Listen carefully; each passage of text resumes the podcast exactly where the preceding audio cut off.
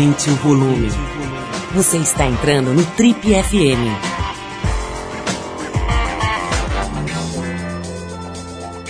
Oi, eu sou o Paulo Lima e a gente está começando agora mais um Trip FM, o programa de rádio da revista Trip. Já são mais de 30 anos no rádio brasileiro.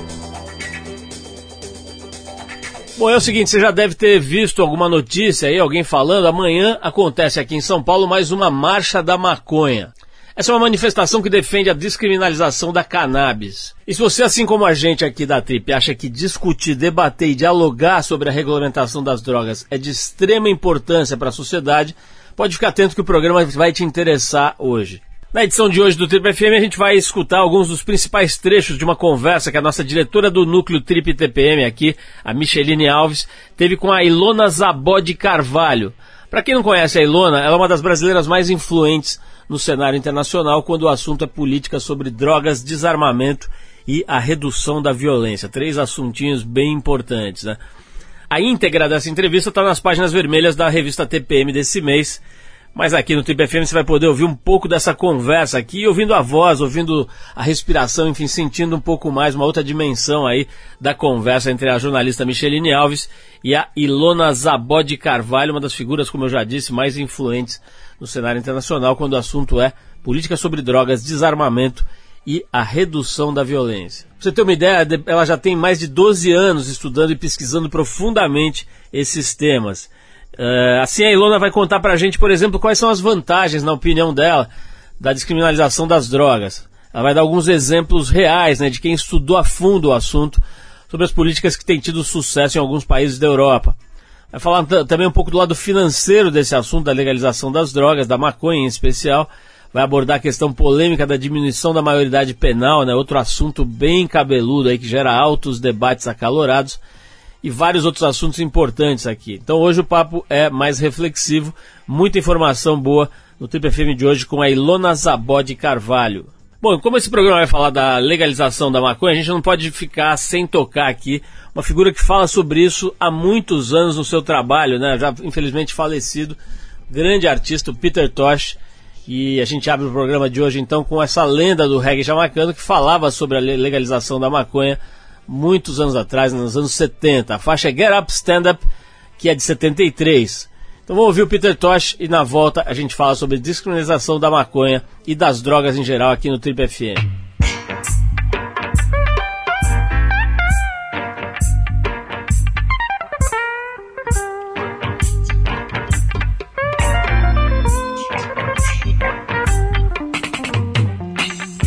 Stand up. Stand up for your rights. Get up, stand up. Don't give up the fight. Get up, stand up. Stand up for your rights. Get up, stand up. Don't give up the fight. You preacher man, don't tell me heaven is under the don't know what life is really worth. It's not all that glitter is gold, and half a story has never been told. So now we see the light. We gonna stand up for our rights. Come on, get up, stand up. Brothers, stand up for your rights. Come on, get up, stand up. Sisters, give up the fight. I'm begging you to get up, stand up. Stand up for your rights. Get up, stand up. I said, don't give up the fight. Cause you know, most people think a great God will come from the skies and take away every little thing and left everybody dry.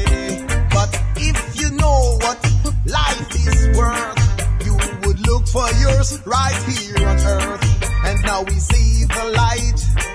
We gonna stand up for our rights. Come on, get up, stand up. Don't make them push you around. Stand up for your rights. Come on, brothers, get up, stand up. Be brave now, don't give up the fight. I say, get up, stand up. Stand up for your rights stand up.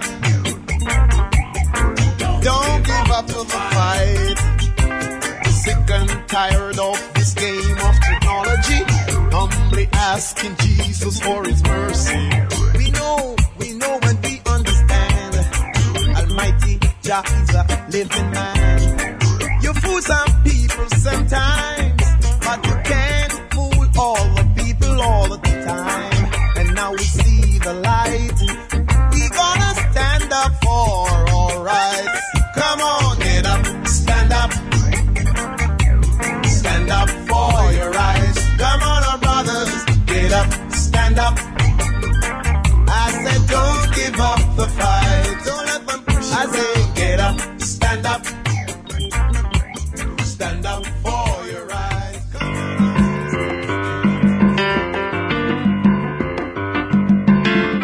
Legal, estamos de volta. Esse é o Trip FM. Como eu anunciei antes da música aqui do Peter Tosh, no programa de hoje você vai ouvir alguns dos principais trechos de uma conversa travada entre a diretora do Núcleo Trip aqui na empresa Micheline Alves, a jornalista Micheline Alves, com a Ilona Zabó de Carvalho. Essa conversa foi feita para gerar a entrevista principal da revista TPM, que acaba de chegar às bancas. Você vai ver essa entrevista na íntegra lá. A Ilona é uma das lideranças mais influentes do mundo quando se fala na briga pela le- legalização das drogas. Também quando o assunto é desarmamento e redução de violência.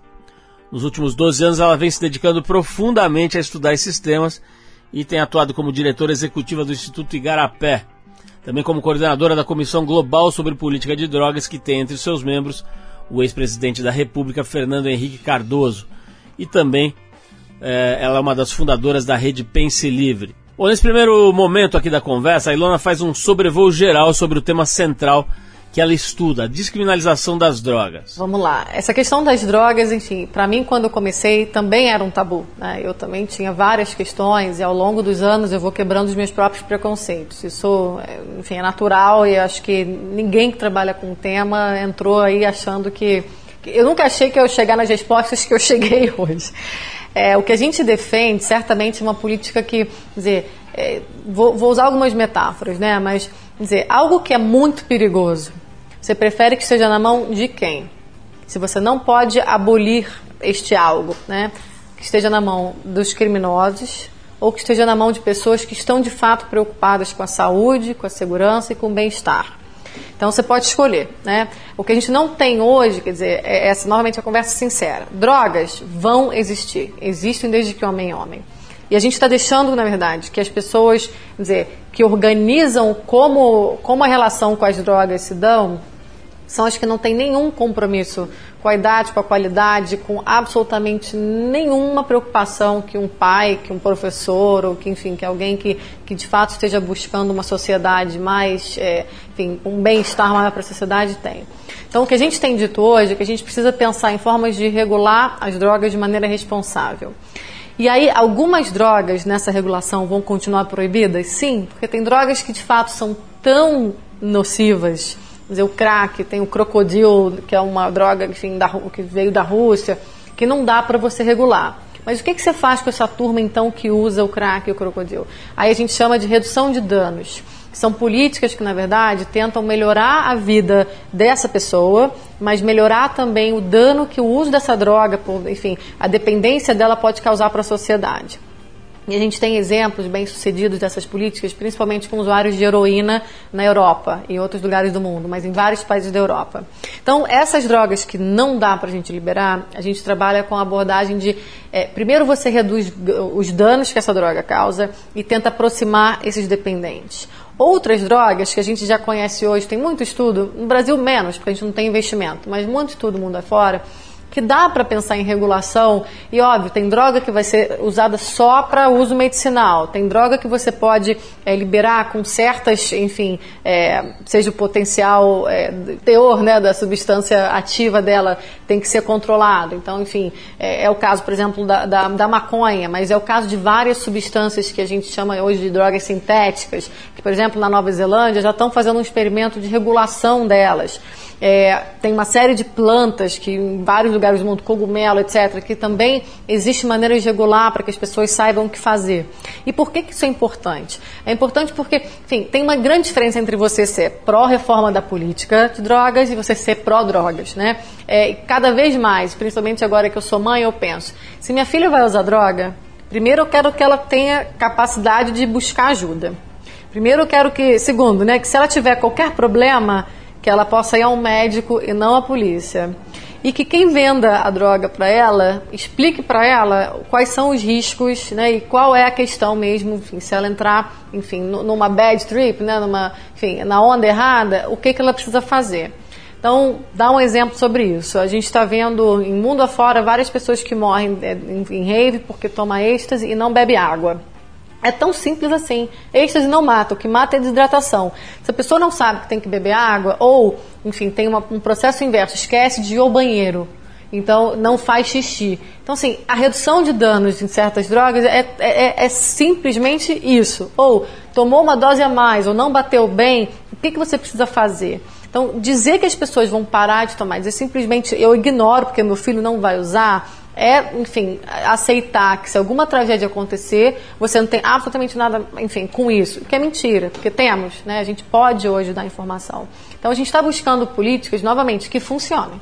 Eu quero que algo que, enfim, que eu defenda, a gente está vendo qual é o impacto de política de gestão de danos, em diminuição de overdose, em diminuição de transmissão de HIV, hepatite, etc., em diminuição de crimes dos dependentes que compram, enfim, que praticam pequenos roubos para comprar droga o mercado de droga, quando você tem uma abordagem de redução de drogas, de danos, diminui, porque o dependente quer comprar mais droga para, enfim, financiar e vender. Esse cara sai de cena porque ele tem acesso é, de outra forma, porque ele está cadastrado num, é, num, programa médico. Então, o cara que ia ter acesso a essa droga não tem mais. Esse traficante, o mercado dele fica inviável. Então, a gente viu que tem várias maneiras hoje, já é, em diversos lugares do mundo, onde drogas continuam existindo? Sim Continua a gente com dependência? Sim. Agora, os danos são menores? Muito menores, tanto para eles quanto para a sociedade. Então, se a gente não encara dessa forma, a gente aceita que a guerra que a gente vive aqui, enfim, que a, a, toda, o, todo o preconceito e toda a má informação que gera tratamentos absolutamente fora do padrão aceitável de direitos humanos para quem é dependente químico, aqui no Brasil hoje a gente tem inúmeras comunidades terapêuticas, é, tem algumas boas e tem outras fazendo coisas que, enfim, que você não queira nem saber, porque, novamente, você não vai dormir. Então, enfim, tem gente que acha que você tem que ser torturado, que você tem que, enfim, pagar a penitência porque você usa drogas. Então, enfim, é, a nossa sociedade ela é, é um pouco hipócrita nesse sentido, né? Quer dizer, a gente não quer ver as coisas como elas são. Se você olhar as coisas como elas são e as respostas possíveis, a nossa proposta ela é absolutamente factível.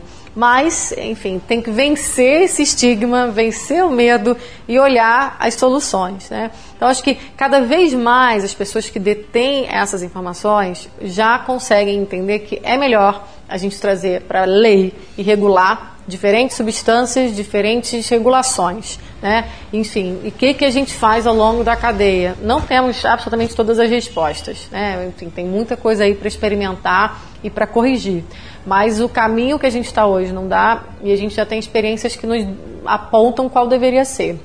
Nesse meio do caminho aí, muita experiência, muito estudo, muito monitoramento, muita avaliação, enfim, muito trabalho pela frente. Mas eu creio que essa é. Enfim, não tem muito como não ser. Mesmo que o Brasil eh, esteja aí, enfim, ainda atrasado nisso, enfim, eu não vejo como outro caminho a seguir.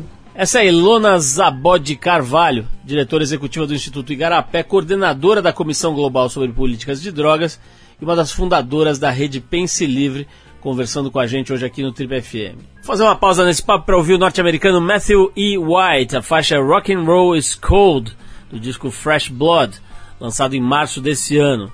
Depois da música, a Ilona volta para falar um pouco sobre os países que estão dando exemplo nessa questão e quanto dinheiro a gente perde com a criminalização das drogas? Vamos ver isso dito por alguém que está estudando o assunto profundamente.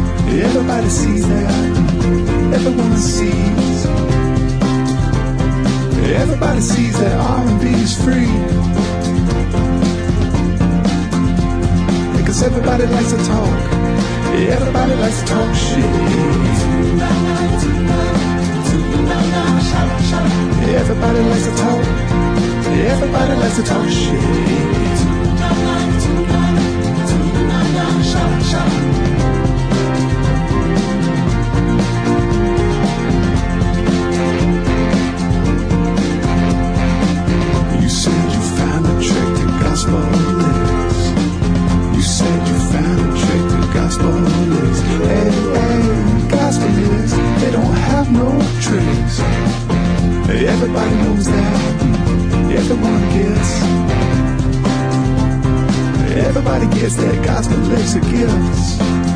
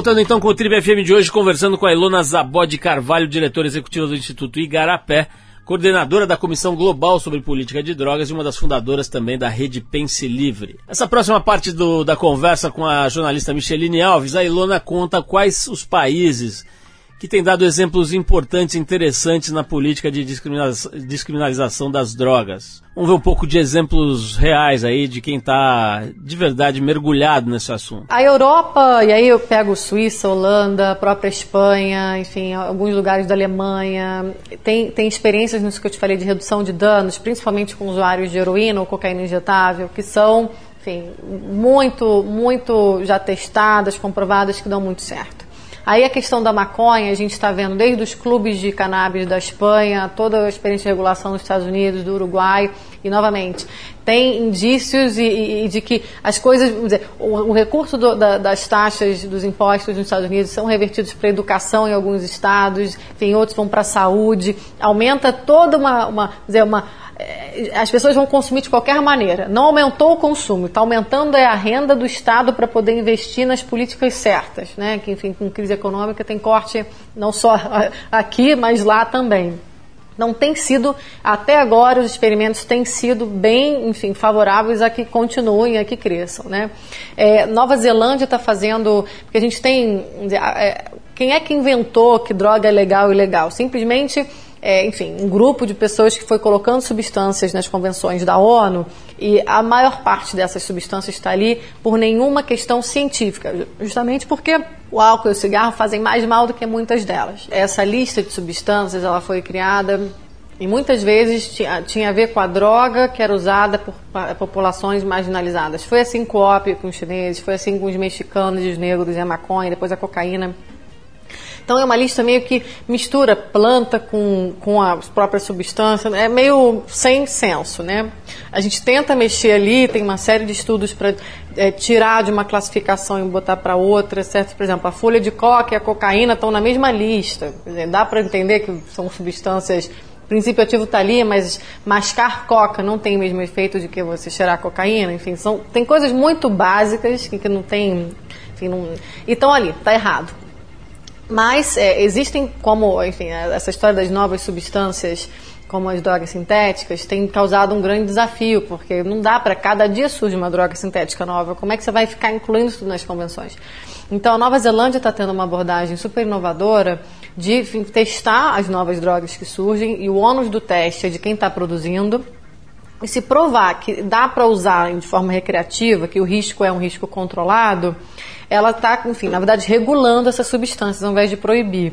Então, o que, que vai, enfim, na verdade, acho que é um caminho que vai acontecer, porque todo mundo fala, a gente está ainda olhando nas drogas tradicionais, mas literalmente cada dia surge uma nova droga e, enfim, inventam uma mistura. Então, dá para proibir tudo isso? Dá para você simplesmente achar que as pessoas não vão ter acesso? Tem demanda. Então, qual é a melhor maneira de fazer? Faça pesquisa, entenda os riscos, coloque os limites dos potenciais ativos das substâncias, faixa etária, local de uso, protocolo de como é que você, enfim, se, se, se consumir demais, o que fazer. É igual remédio. Né? E o ser humano vai sempre se automedicar, sempre se automedicou. A droga pode ser ou por prazer ou por automedicação, né? Ou mera curiosidade, né? enfim, que, que, na juventude tem. Então, não adianta tentar cercear, é, é, isso vai sempre, né? do álcool, enfim, ao, ao crack. Né? E o que a gente quer, na verdade, é reduzir drogas como o crack. Né? Conseguir, na verdade, que cada vez menos drogas que tenham esse potencial nocivo é, aconteçam, surjam. E por que, que elas surgem? Elas surgem porque, na verdade, essas, enfim, como as substâncias são proibidas, deixam restos, enfim, é caro, a substância é mais pura, vão usando de outras formas. Mas se a gente consegue regular a cadeia, essas próprias drogas, elas não, enfim, não, não vão brotar no, de um outro ambiente, né? Quer dizer, com toda a distorção que o mercado existe, vai ter sempre mercado negro? Tem, como tem de tudo. Mas ele não precisa ser um mercado negro enorme, violento e que cause tanto danos colaterais para a sociedade, enfim, aqui e mundo afora. Bom, mas e a parte financeira, o dinheiro? Será que essa política de criminalização das drogas é inteligente ou será que a gente está deixando de arrecadar divisas importantes que poderiam estar tá indo para a saúde, para a educação, para a prevenção? Isso é um assunto polêmico mas é interessante ver a opinião de quem está estudando isso a fundo. Vamos lá. Totalmente. A gente fala, a menor estimativa é de que enfim, esse, esse negócio rende 320 bilhões de dólares por ano. É o mercado das drogas. Você imagina isso se fosse algo regulado, como é é, e assim, eu não gosto de fazer o, o, contraponto porque eu não acho que tem que ser igual à indústria farmacêutica. Enfim, não gostaria que fosse esse o modelo.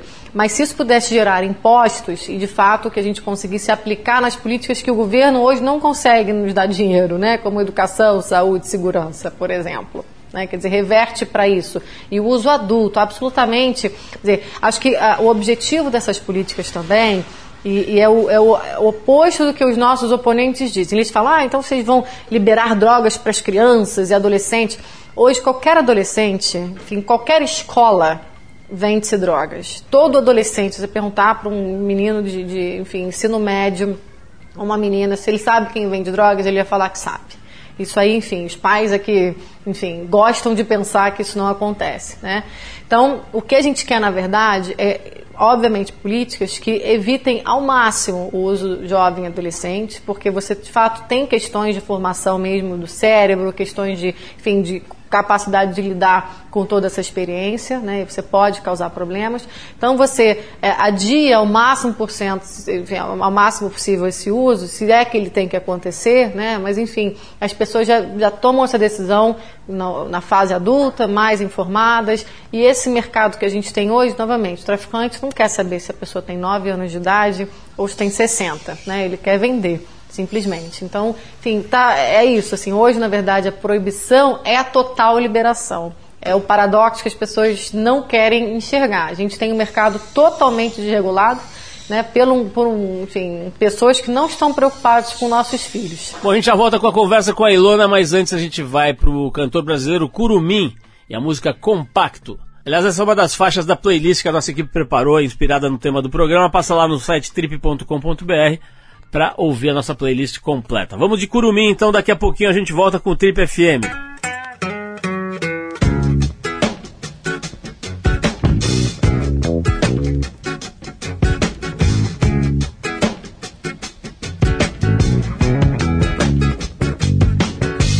Mais um dia besta aqui no meu mocó.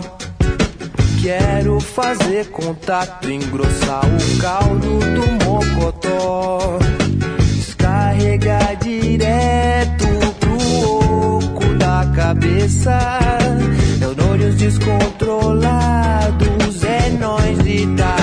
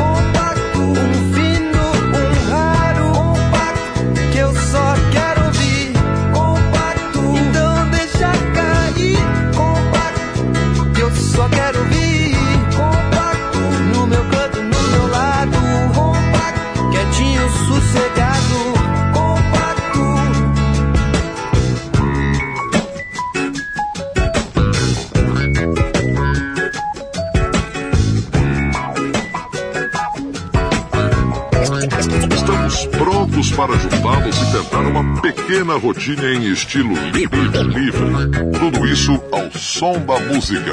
Use somente sua imaginação e faça o que lhe faz sentir bem. Se você, se você, se você tiver algum problema, não, não, não fique desencorajado. Simplesmente volte ao início do corte e comece novamente. Vamos então escutar junto com os melhores. Pronto, preparado e já. Um, um, um, um, um, um, um. Dois, um, dois, três, quatro. Eu só quero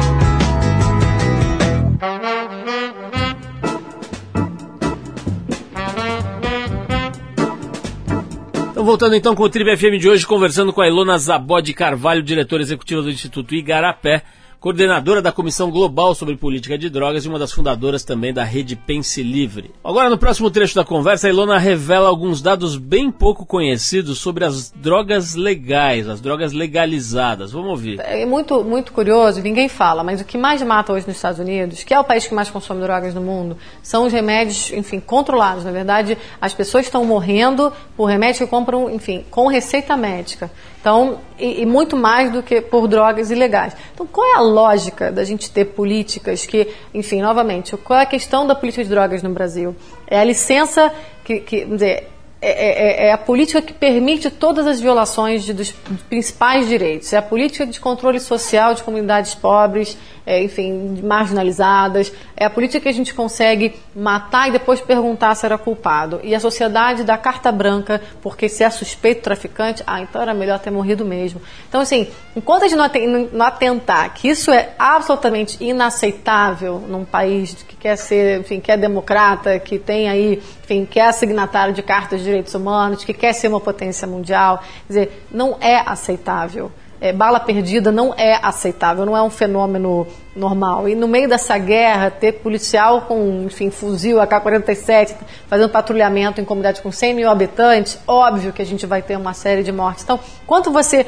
achar que isso faz algum sentido, né? Enfim, de fato, vamos estar pagando por ano com 56 mil mortes reze para que não seja ninguém da sua família. Né? Porque, enfim, cada vez é isso. As pessoas da classe mais, mais favorecida só se tocam, muitas vezes, quando o problema chega muito perto. E quem vive no fogo cruzado, que são as pessoas que não têm mesmo para onde ir, nas comunidades, enfim, periféricas aí de todas as nossas metrópoles, quer dizer, é, é, é diário, né? Quer dizer, um, o corpo estendido no chão é quase que diariamente e as crianças começam a conviver com isso. Então, enfim, eu, eu, eu para mim é isso. Como, como, é que você é uma sociedade que não se indigna e não chora por seus mortos? São 56 mil por ano. Gente, é um milhão em 30 anos. É, é assim, dá para falar que o Brasil é um país é, pacífico, bacana, do samba, do futebol, população. Não, não dá para falar. Entendeu? A gente tem um problema gravíssimo aqui que todos querem esconder todo mundo, enfim, se você pensa é, imagem do Brasil lá fora, etc., a gente está sempre varrendo esse problema para debaixo do tapete. Mas, é, novamente, até rezar para que isso não aconteça com nenhum de nós. Né? Quer dizer, até quando a gente vai ficar nessa? Né? Até quando a gente não vai entender que, enfim, existem políticas que precisam ser mudadas porque estão colaborando para essa lógica de guerra. É, então é melhor a gente encarar os fatos e fazer da melhor maneira possível, com responsabilidade, com informação, do que continuar do jeito que a gente está. Então, enfim, é, é, a abordagem é, é, muito pragmática, mas muito responsável, entendeu? Enfim, a gente não está fazendo nada no achismo, a gente está olhando o que as informações e as experiências estão mostrando. Outro tema altamente polêmico que vem sendo debatido bastante fortemente aqui no Brasil é a redução da maioridade penal. Depois de 12 anos de intensa pesquisa sobre esse assunto, a gente vai ouvir um pouquinho das conclusões que a Ilona tirou até agora. Primeiro que não funciona. Essa questão da maioridade é uma questão, novamente, é uma é, é uma estão te enganando dizer que isso vai te ajudar a, a, reduzir crime. Em lugar nenhum do mundo reduziu. E estão fazendo uma confusão imensa sobre a questão da, é, enfim, da, da, idade que você pode ser punido, que é 12 anos, a questão da maioridade penal, que é quando você é julgado como adulto. Então estão misturando as duas coisas, dizendo que o Brasil tem uma, é, tem uma, enfim, uma idade para punição muito baixa em relação ao mundo. É mentira. Nos Estados Unidos, que é o país que mais pune, só dois estados têm a maioridade é, penal de 16 anos e um deles é Nova York e está revertendo isso, porque viu que é tiro no pé. Na verdade, você está piorando a situação e não está resolvendo absolutamente nada em relação à criminalidade. Então, não tem nenhum dado, em lugar nenhum, que apoie o retrocesso que a gente está querendo viver. E se alguém, é que eu falei, enfim, eu falo o tempo inteiro, vai a um presídio, vá a um meio, enfim, sócio-educativo pensa se o seu filho de 16 anos cometesse algum crime, porque crime hediondo no Brasil não é só o assassinato, o estupro, não. O tráfico de drogas é, um, é, é equiparado a um crime hediondo. E o tráfico de drogas não é o tráfico de drogas violento, é simplesmente o seu filho foi à boca, comprou um pouco mais de maconha para vender para o amigo ou para o primo. Isso já que se você for negro e pobre, basta para você tra ser tratado como adulto e se você reduzir a maioridade. Então, assim, se essas pessoas não conseguem pensar no que isso significa para o sistema falido que nós já temos, enfim, que não recupera, que é tomado mesmo pelas organizações criminosas, os presídios são é, enfim, a gente sabe, totalmente contaminados. A reincidência no sistema adulto é absolutamente, está é, é, tá entre 70% e 80%, dependendo do estado. Não tem gente que oferece porta de saída, né? Quer dizer, a única porta de saída para o crime é o crime, porque o cara saiu, não consegue emprego, vai fazer o quê? Então, como é que você pode achar que se botar alguém mais jovem lá dentro, você está construindo um Brasil melhor? Né? Quer dizer, essas pessoas saem do presídio, como é que você acha que elas saem? Né? Quer dizer, saem melhores ou saem piores? E quem vai pagar? Vai pagar o coletivo. Né? Quer dizer, paga o individual, que é a pior coisa do mundo é você ser privado da sua liberdade, mas paga o coletivo, porque você dilacerou uma família, né? enfim, isso tem acontecido com as mulheres e só para contar um pouco, dizer, o drama que a gente está vendo na situação carcerária feminina é que é, cerca de 50%, um pouquinho mais, está presa por questões relacionadas a tráfico.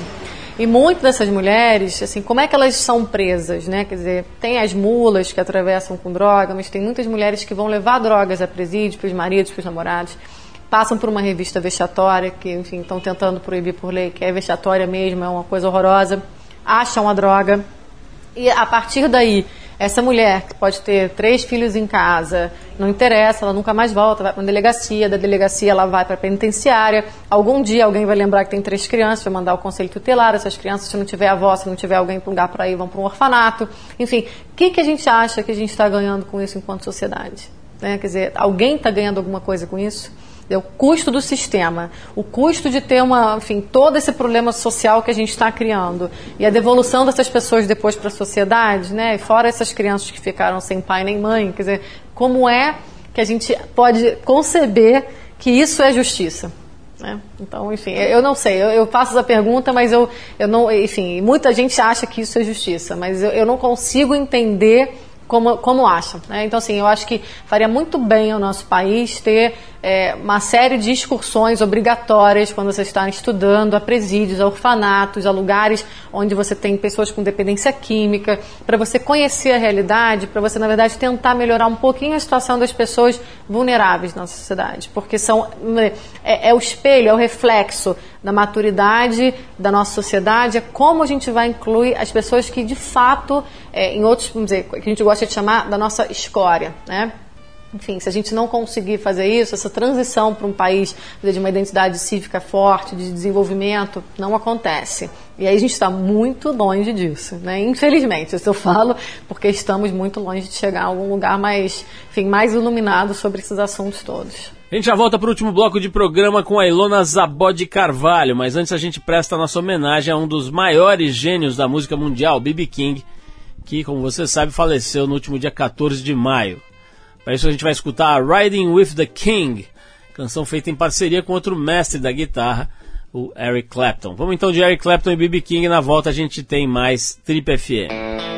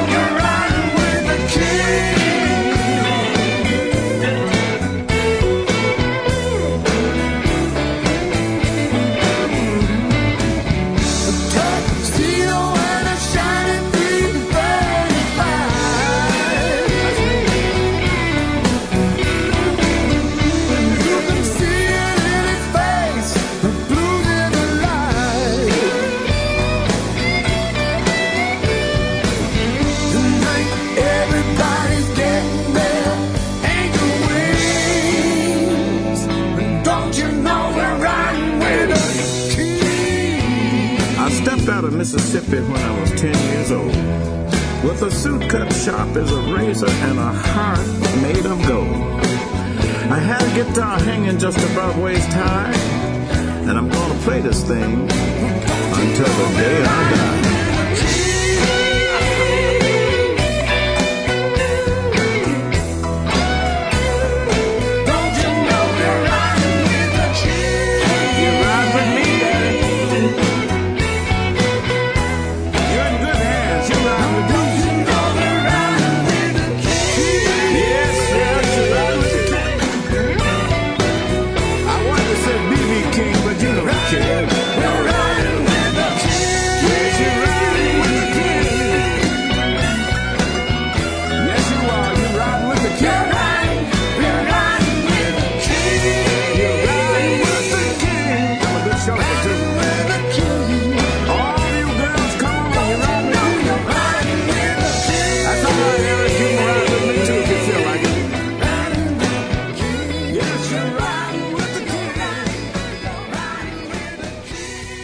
Você está no Trip FM.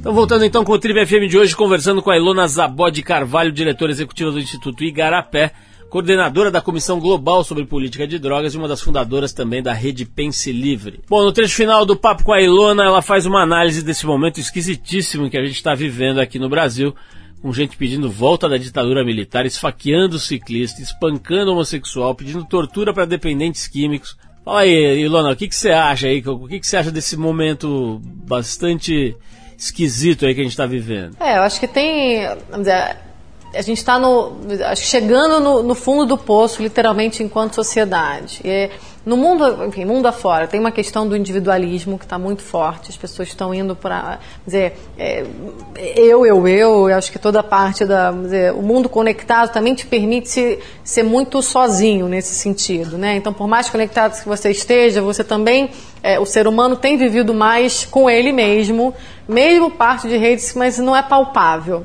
Então, acho que a questão das relações, é, que antes a gente tinha muito mais proximidade, era mais difícil de quebrar, hoje a gente está com mais facilidade de quebrar porque é virtual, né? Mas, enfim, tem uma questão de individualismo muito forte. E tem uma questão da desesperança. Quando a gente tem é, a desesperança, a frustração, e você, você vê ganhos que começam, na verdade, a perder esses ganhos. Então, é, classes que começaram a, a ter sonhos, eu acho que todo mundo tem que ter sonhos e, e, e na verdade, conseguir realizá-los. Mas, enfim, a gente está vendo uma série de sonhos frustrados. E a gente está vendo uma falta de lideranças que eu chamo de, de lideranças pontes, que consigam fazer, dizer, explicar para a sociedade temas difíceis, que, que realmente entendam a linguagem do povo para poder falar, olha, é, vamos passar momentos de transição. Em momentos de transição a gente tem que ter calma. Essas lideranças sumiram. Essas lideranças não estão aí. O que tem são pessoas assumindo lugares, porque lugares vazios são ocupados e com soluções mágicas, bala de prata. Quer dizer, que obviamente são soluções erradas, são soluções que não nos vão levar para um, enfim, para absolutamente nada sustentável. E a população está, enfim, carente, está desesperada, não tem informação. A gente tem um país muito, uma educação muito ruim. A maior parte da nossa, né, enfim, da nossa população não teve uma educação crítica, de pensamento crítico. Então, as pessoas compram soluções mágicas para momentos desesperados. Então, assim, acho que o que a gente está vivendo agora, as pessoas estão com medo, pessoas estão vendo não só na campo da segurança, mas estão vendo seu poder de compra diminuir, estão vendo, enfim, a saúde deteriorar, questão toda, enfim, é, todos os planos para o país sendo, enfim, é, murchados por escândalos de corrupção, por questões políticas, e aí surgem é, essas lideranças que querem oferecer, dizer, é isso, né? Vamos então resolver o crime com redução da maioridade, vamos criminalizar tudo, vamos voltar atrás em todas as políticas sociais. Quer dizer, tudo que está acontecendo, eu acho que é fruto de desespero e falta dessa liderança ponte que ajude a sociedade a entender que os movimentos de transformação levam tempo, mas que eles são possíveis e várias sociedades venceram todos esses desafios. Mas que, enfim, em alguns momentos tem que comunicar que vai ser difícil e os nossos líderes não conseguem falar vai ser difícil. Eles vendem a solução que o marqueteiro resolveu entregar. Né? E aí todos são rosas. e as, as rosas murcham, as rosas, as pétalas caem, né? E a população fica desacreditada. Só que não surge ninguém capaz de falar a verdade. Então a gente está buscando líderes que consigam comunicar a verdade e façam essa ponte entre polos, né? A gente chega de uma sociedade tão dividida, tão polarizada. Eu acho que, enfim, em todos os campos hoje, é, você tem uma opinião divergente, você imediatamente é colocado num polo e você está, enfim, antagônico e inimigo do outro polo, né? E se você não faz esse tipo de papel, as pessoas tentam te empurrar. Ah, não, se você então, se você fala com essa pessoa, você está aqui. Ah, mas eu falo com fulano também. Ah, então você está lá. Não, se você fala com os dois, não, você tem que estar em algum lugar, você não pode estar. Não, gente, existe o caminho do meio, existe diálogo, existe consenso, existem, na verdade, é, a gente chama dos trade-offs, né? Para você construir uma sociedade, quer dizer, as suas ideias, a sua convicção vai estar aliada ao dos outros, a gente vai ter que construir junto. Né? Então tem que ter tolerância. E a gente está sem tolerância. Mas eu acho que é, nesse sentido, os líderes que a gente tem aí hoje nos jogam, enfim, contra o tempo inteiro, sabe? Porque não são pessoas que estão vindo pregar esse, esse diálogo, pregar é, uma discussão sobre, de fato, o tempo que vai levar para a gente dar os passos que a gente vai precisar dar. Né? Enfim, eu, eu tenho esperança de que vai aparecer, ou que a sociedade civil, isso também acontece em outros lugares, quer dizer, se fortaleça para que ela faça esse papel. E aí são lideranças mais difusas, mas aí são lideranças ponte que, enfim, acabam influ influenciando a política, mas é mais demora mais, né? Enquanto a gente não tem uma figura política no sistema que a gente tem, ela tem que tem que aparecer, né? Que consiga fazer essa ponte, porque a sociedade precisa encarar a verdade, né? E a verdade nem sempre é o que você quer ouvir. É, mas se alguém conseguir fazer essa comunicação é, e conseguir novamente resgatar a confiança, é, enfim, eu acho que é, que é a saída. Né? O individualismo se torna o coletivo e as lideranças pontes vão levando a gente para um outro rumo, quer dizer, essa visão de um país que a gente quer ter. Né? Enfim, está faltando essa, essa visão de para onde a gente está indo. Né? Legal, pessoal, essa foi a conversa que a diretora do Núcleo Trip, a Micheline Alves, teve com a Ilona Zabó de Carvalho é, essa figura interessante, né, articulada, que você conheceu melhor. É, se você quiser conhecer melhor de verdade, a íntegra dessa entrevista está lá nas páginas da TPM que acabou de ir para as bancas. A gente encerra esse papo então com Gorillaz e a faixa Some Kind of Nature, do disco Plastic Beach, de 2011. Vamos lá, Gorillaz!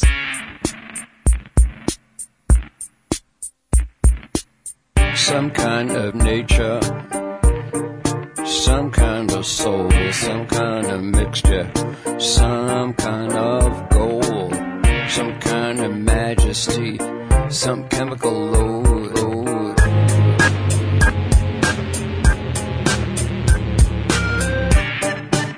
Some kind of metal made up from glue, some kind of plastic I could wrap around you.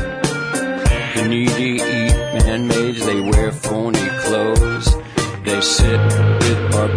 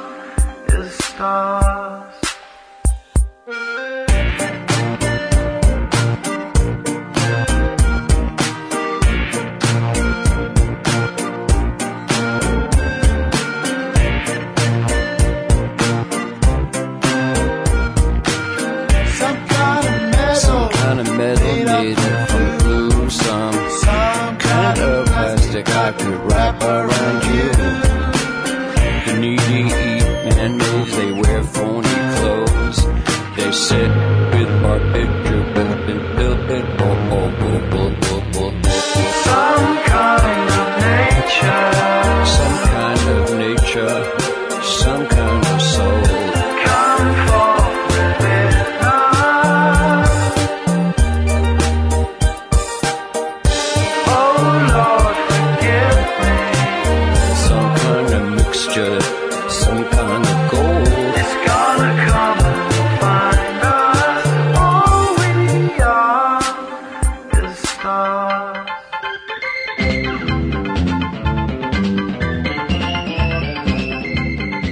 pessoal. O Trip FM é uma produção da equipe que faz a revista Trip está há 30 anos no ar.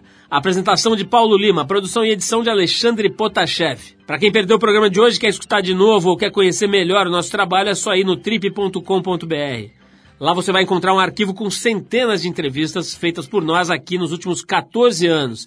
E vai poder baixar essas entrevistas para escutar a hora que quiser e onde quiser. Ou você pode assistir a vários dos conteúdos produzidos pela Trip lá no YouTube. É só acessar youtube.com/trip. Na semana que vem a gente volta nesse mesmo horário com mais um Trip FM. Um abração e até a próxima.